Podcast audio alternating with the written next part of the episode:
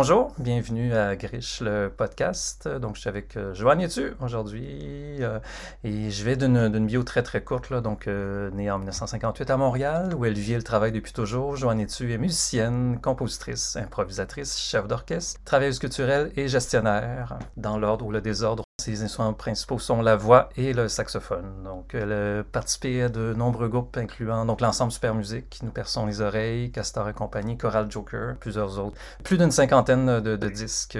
On ajoute improvisation, euh, composition graphique, musique actuelle comme mot-clé sur ton, sur ton Bandcamp. Donc, bienvenue, bienvenue Joanne. Euh, très content de t'avoir avec moi aujourd'hui. Puis peut-être pour euh, départager les, les, différentes structures auxquelles tu participes. donc, Super Musique, Dame, Ambiance Magnétique. Comment tu, présenterais ça au public et qui ne connaît pas ton travail?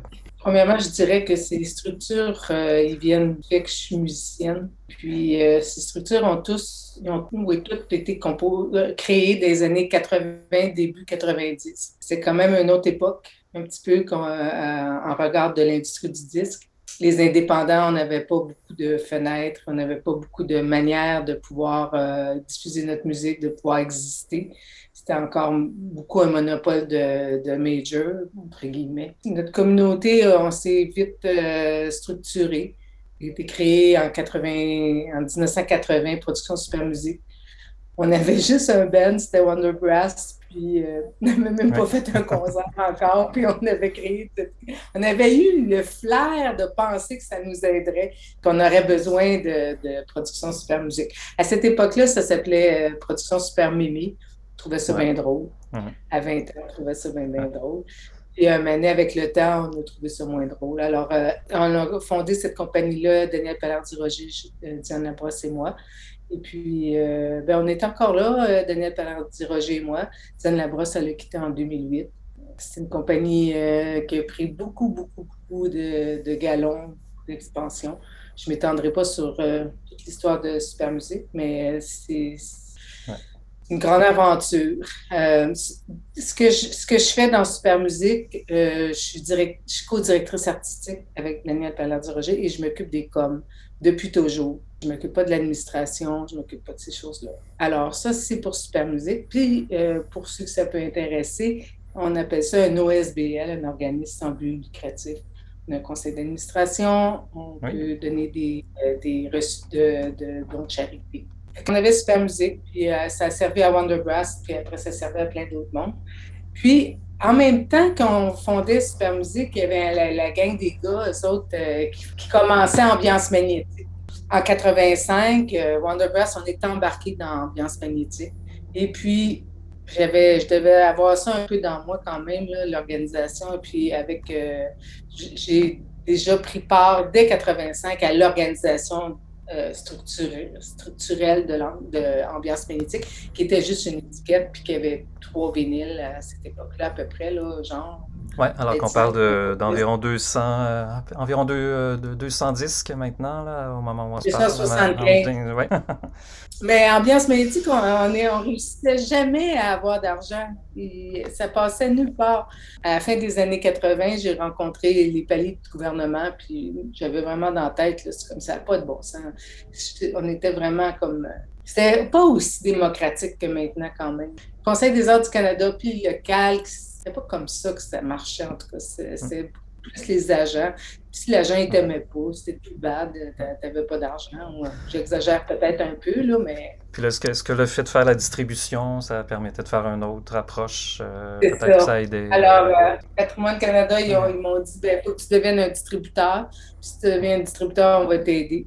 Que j'ai fondé en 91 distribution, ambiance magnétique, etc. Parce que je souhaitais m'étendre plus loin qu'ambiance magnétique uniquement. Dès, le départ, euh, je trouvais ça trop fermé, ambiance magnétique. J'avais le goût de, pouvoir offrir euh, une vitrine à plus de monde. Juste pour continuer, dans les, statistiques, là, les, nomenclatures, ça, c'est une, euh, une, compagnie à but lucratif. J'en suis l'unique propriétaire. Dame, alors, alors, je suis directrice générale de, de, de Dame. Disons que Dame, ça a vraiment été mon bébé là, au niveau de, de, la gestion, là, parce que j'étais maître à bord, puis euh, j'ai comme flyé bien fort de 1991 à 2020, à 2010, je veux dire. j'ai mis beaucoup, beaucoup, beaucoup de temps dans, dans cette compagnie de disques-là. J'avais plus d'énergie. Diminué considérablement euh, mes activités à ce moment-là.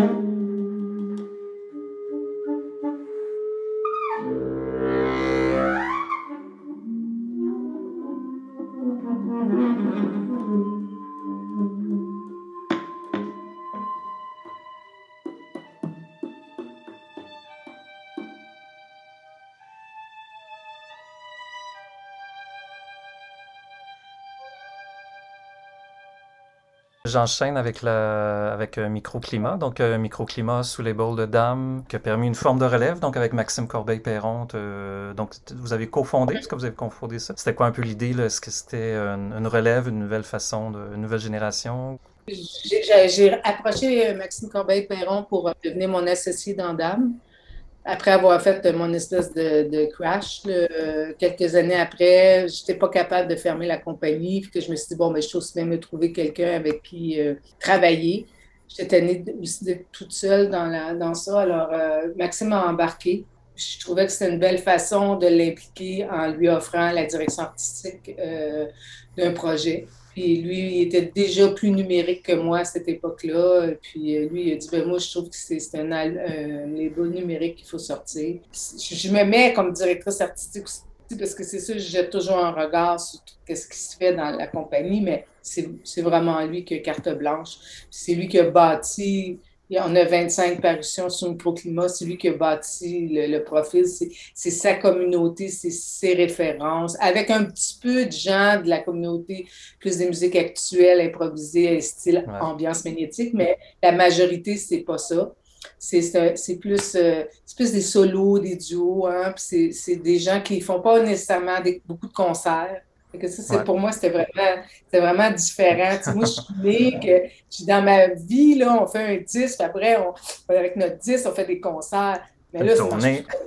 une tournée, puis tu sais, je fais de même je comprends là, que c'est plus pareil, mais je suis faite de même quand même. Euh, mais quand même, euh, du côté numérique, pendant la pandémie, j'ai vu plein de concerts euh, sur le web. donc, vous avez fait beaucoup d'activités. Vous avez, on dirait que vous avez gardé le tempo. Est-ce que, est-ce que je me trompe? Est-ce que vous avez continué comme avant durant la pandémie? Oui, on a continué sensiblement pareil comme avant, mais en même temps, tout était plus pareil tout est encore plus pareil. La pandémie, ça a métamorphosé le milieu quand même. Il n'y avait pas beaucoup d'offres. Fait que quand on voyait un concert, on, dirait qu'il y avait plus de monde. On dirait que les gens, on, se, raccrochait. Ben, nous, on, avait, on, enregistrait déjà en vidéo nos, nos, concerts pour nos archives. Mais on n'apportait pas le même soin qu'on a apporté à partir de la pandémie. Puis c'était important pour nous de. Là, quand je dis nous, je parle beaucoup de super musique, mais un petit peu de dame aussi. Mais dame, je ne fais pas de concert en tant que tel. C'était important pour nous de garder, d'offrir euh, des opportunités aux musiciens d'avoir des cachets, d'avoir des répétitions, d'avoir.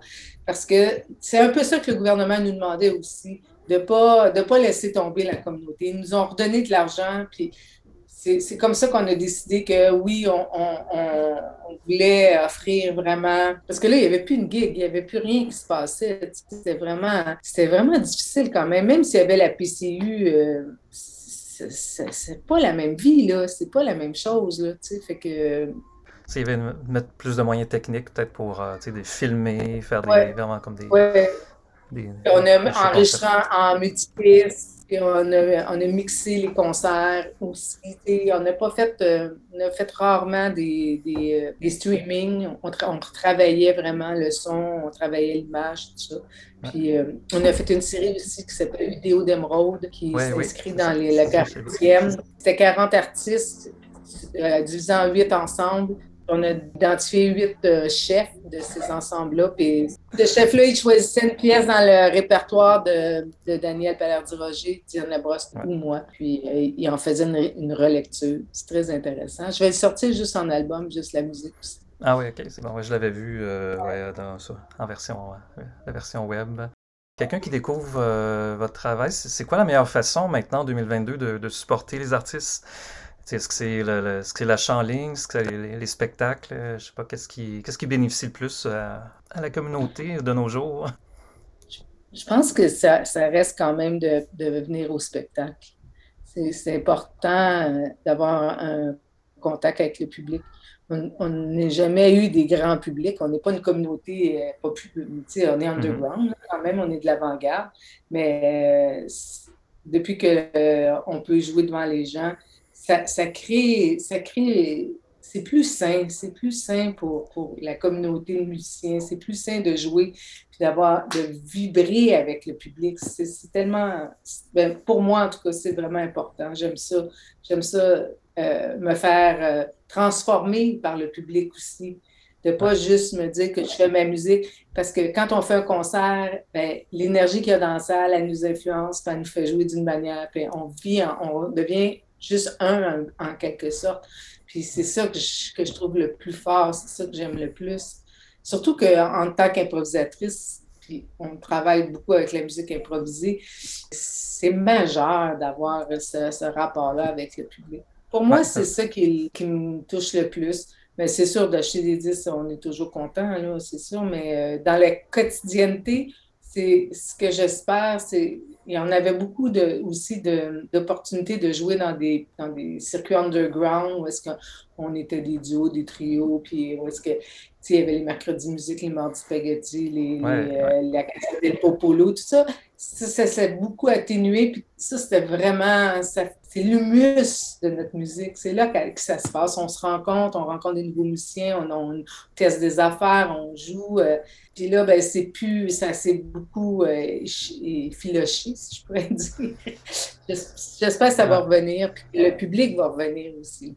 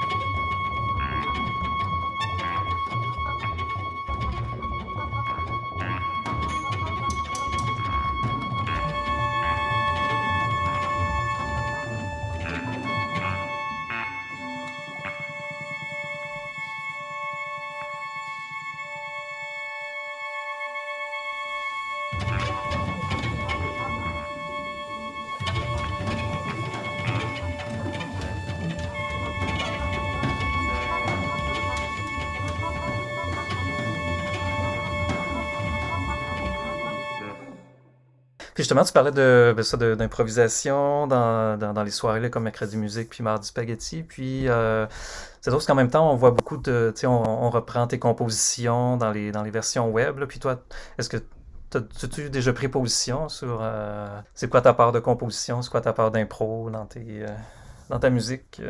C'est sûr qu'il y a des, comme des mercredis musique, ça c'est de l'impro total, mais il y a pas, c'est, juste les gens qui sont là ce soir-là qui vont l'entendre. Il n'y a rien qui fixe, mm. ou très peu de, de chances que ça soit fixé.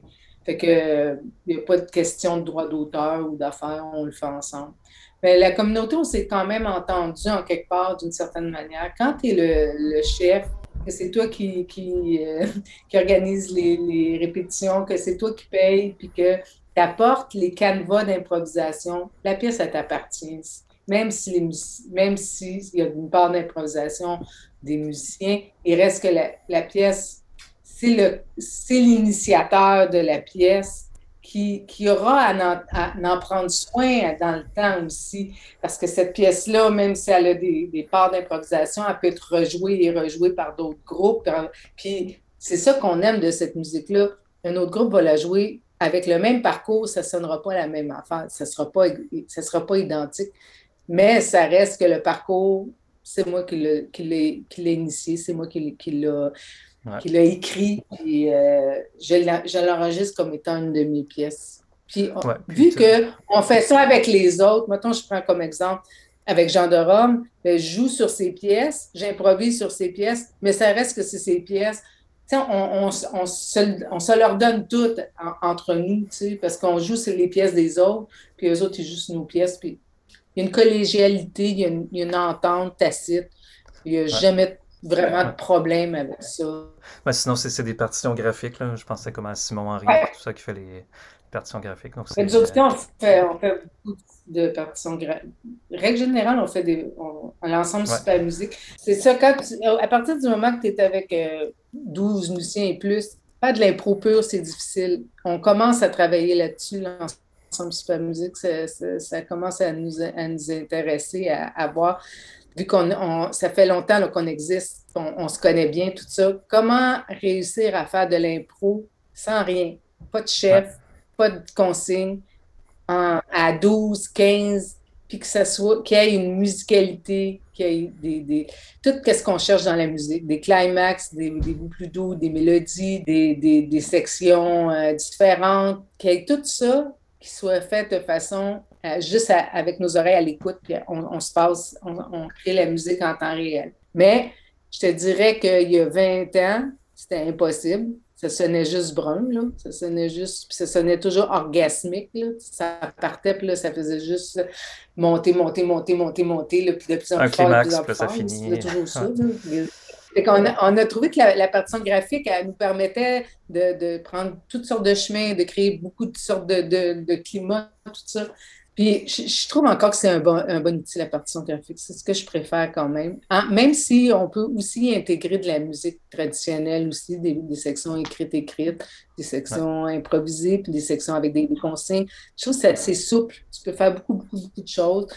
Euh, chez Super Musique, on, on, fait de la direction, gestuelle de direction qui est inspirée un peu du sound painting, mais qu'on a comme élaboré beaucoup avec le temps la je m'en sers aussi avec la chorale Joker. Euh, c'est vraiment un outil extraordinaire, la, gestuelle de direction, parce que les, les, improvisateurs improvisent ce qu'ils veulent, ben, selon ta consigne, mais, c'est vraiment le chef qui, qui, est en train de composer en temps réel avec les musiciens.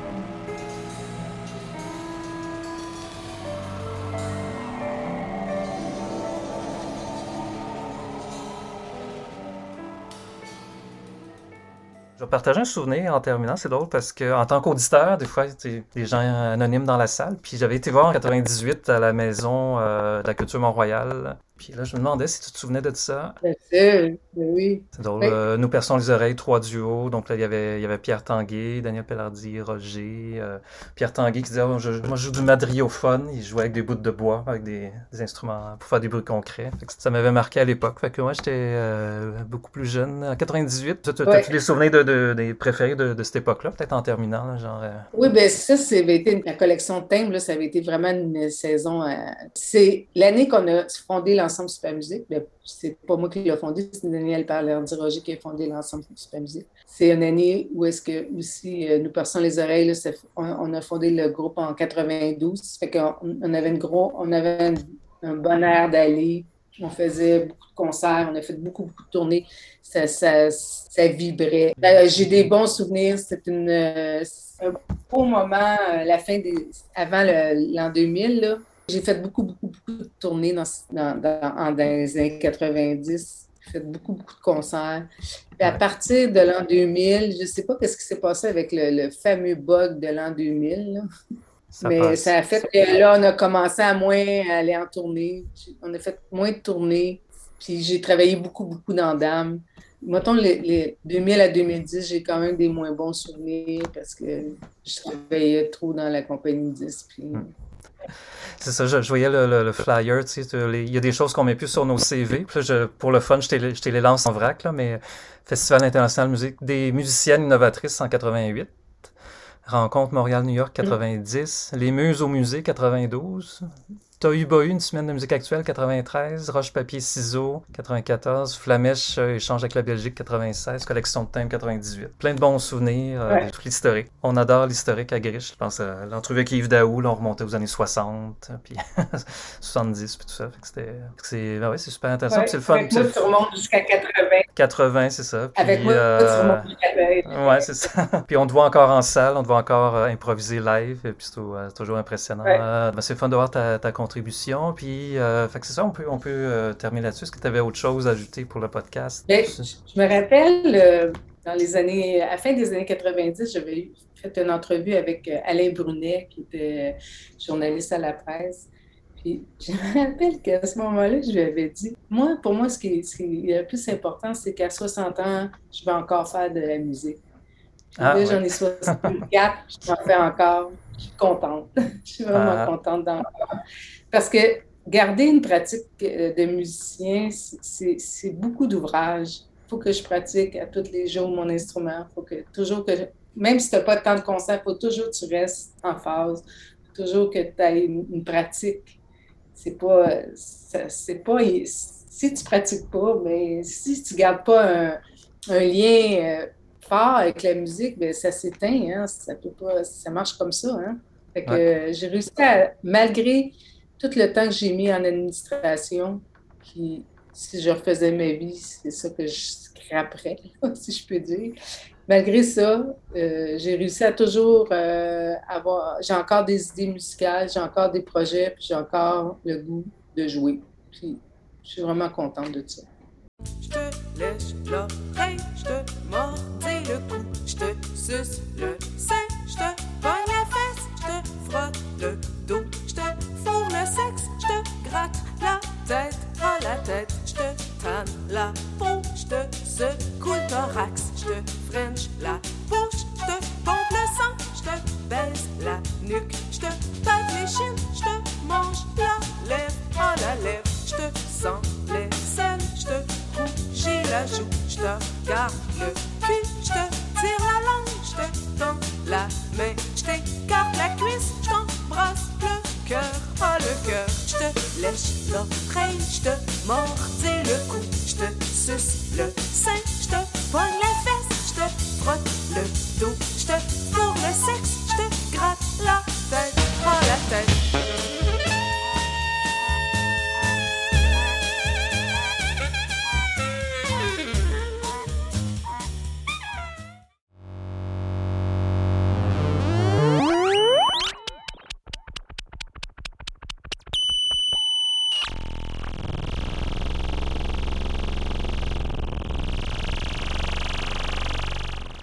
Plus d'informations, consultez notre site griche.org. À très bientôt!